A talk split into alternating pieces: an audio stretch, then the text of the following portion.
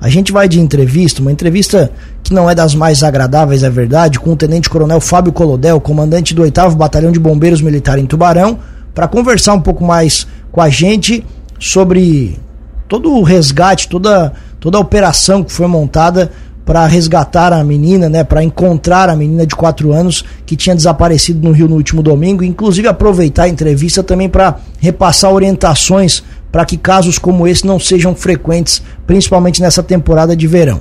É, comandante, bom dia, obrigado pela gentileza da entrevista, obrigado por atender a Cruz de Malta FM, tudo bem? Bom dia, tudo bem. Comandante, vamos lá, Estamos... é, claro, é, explica um pouco mais pra gente sobre toda essa operação. A gente acompanhou aqui, né, de longe, mais de perto, toda essa operação é, que foi realizada durante três, quatro dias para fazer o resgate da menina. Conta um pouco mais pra gente dos detalhes, por favor.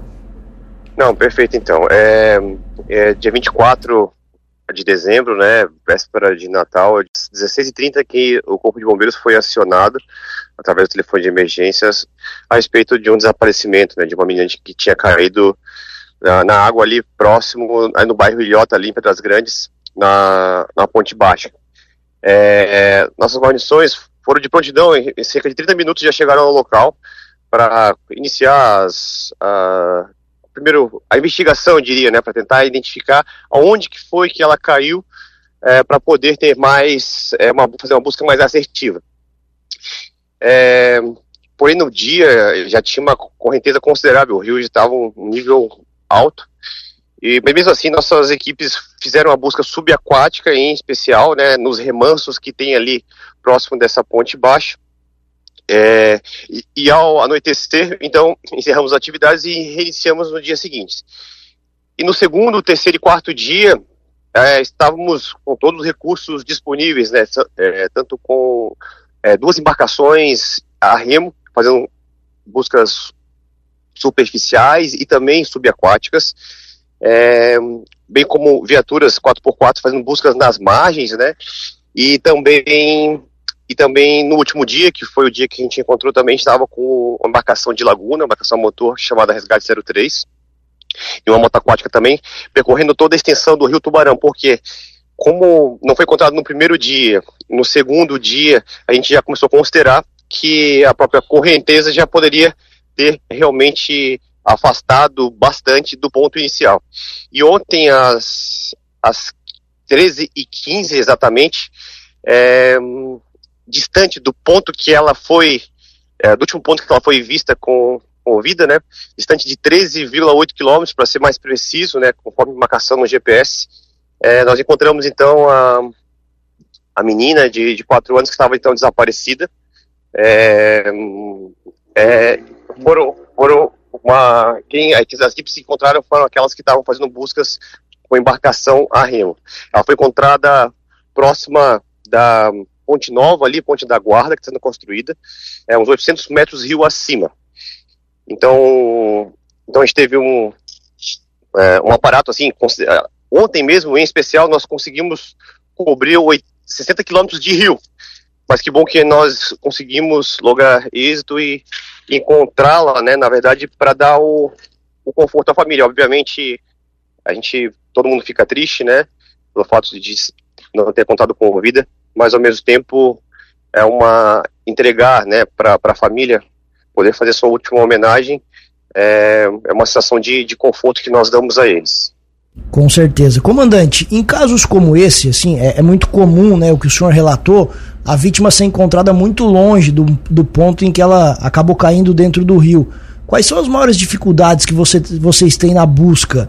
Correnteza, dificuldade de, de, de visualização dentro d'água? O que, que mais dificulta o trabalho de vocês em casos como esse? É, nesse caso em específico, uma, o maior problema, na verdade, era a correnteza. É, quando acontece casos semelhantes, né, numa lagoa, por exemplo, é, ou um rio que de, de, baixa correnteza, realmente um rio mais com água mais parada, é, nossa chance de encontrar ela é muito maior, justamente porque a, a área de cobertura, né, de busca, ela, ela diminui consideravelmente, né, porque a princípio é, o corpo não, não iria sair muito distante. Então, nesse caso, o maior desafio era justamente a correnteza, porque quando os mergulhadores eles mergulhavam num ponto, eles eram arrastados muito rapidamente também.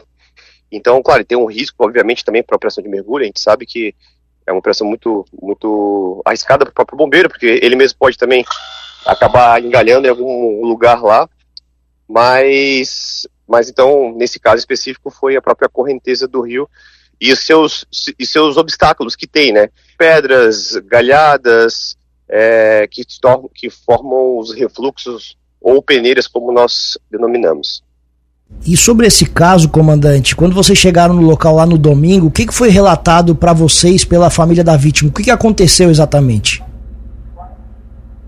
Bem, o que, o que nos foi relatado, que aquela investigação inicial, na verdade, é, foi que a, a menina de 4 anos estava com a madrinha na, é, próximo ali ao aquela ponte baixa é, e por um por um momento é, a, de, talvez descuido a, a menina acabou caindo caindo na, na, na água ali e a madrinha até é, se, se, se, jogou na água né para tentar enfim depois de ter visto tentar é, a, a, ajudar né, a, a, criança ali que tinha caído.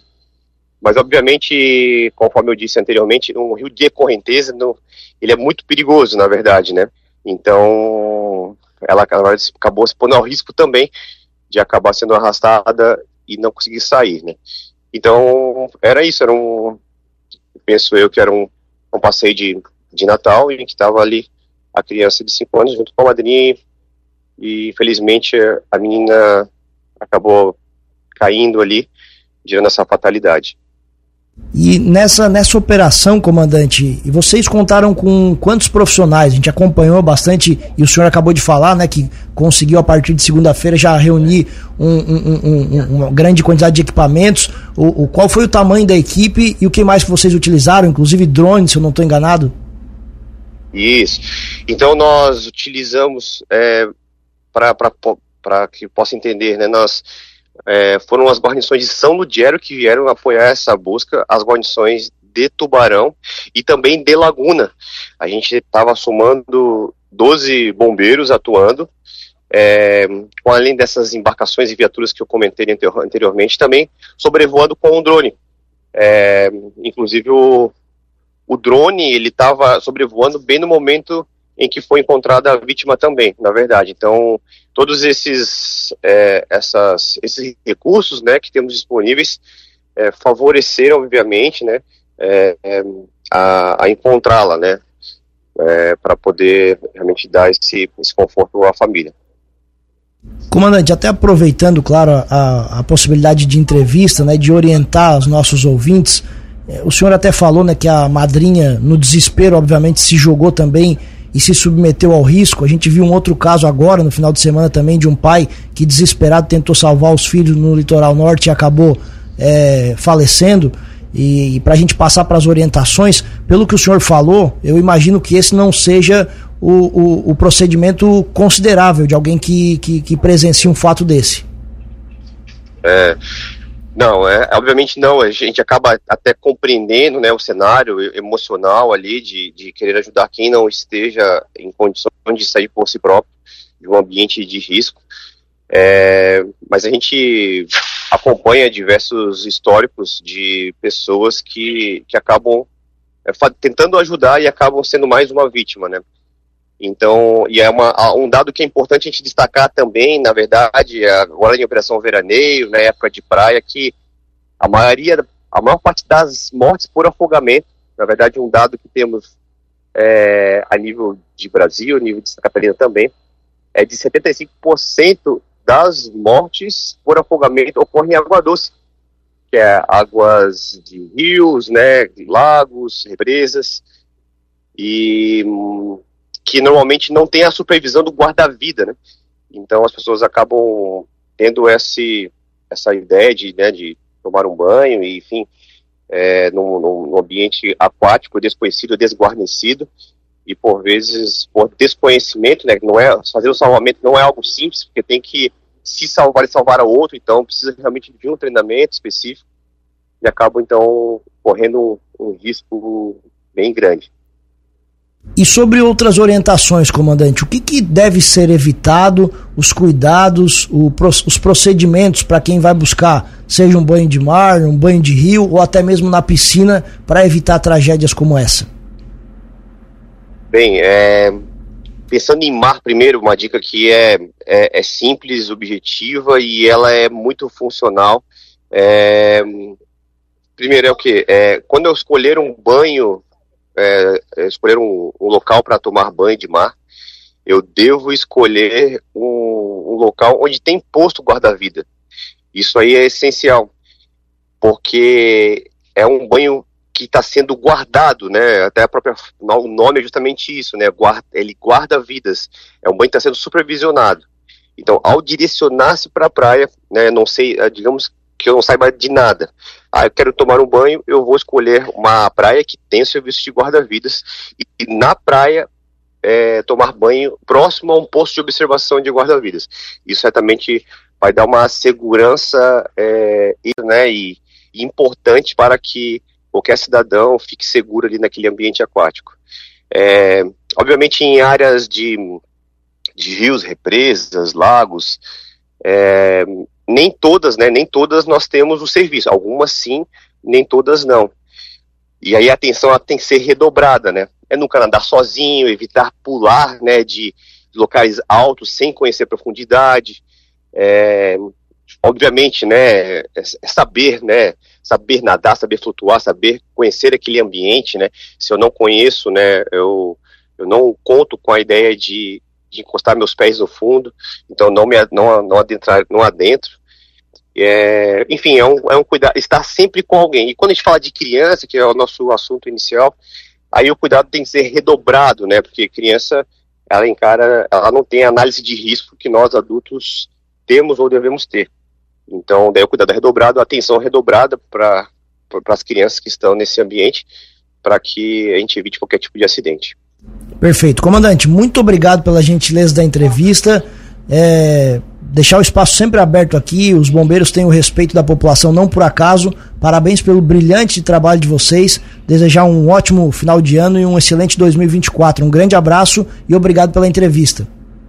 Não, amém, muito obrigado. A gente permanece vigilante nesse final de ano. Nosso serviço ele está a todo vapor, na verdade. Estamos com a maior quantidade de efetivo, é, justamente vigiando, em especificamente ali esse, os ambientes aquáticos que temos na região e com a colaboração da, das pessoas e, com, e colaboração de ó, meios de comunicação assim como que estamos fazendo hoje, certamente a gente consegue conscientizar, é, conscientizar a população e sem saber podemos estar salvando diversas vidas apenas pelo conhecimento. Muito obrigado mais uma vez pela atenção e ficamos à disposição.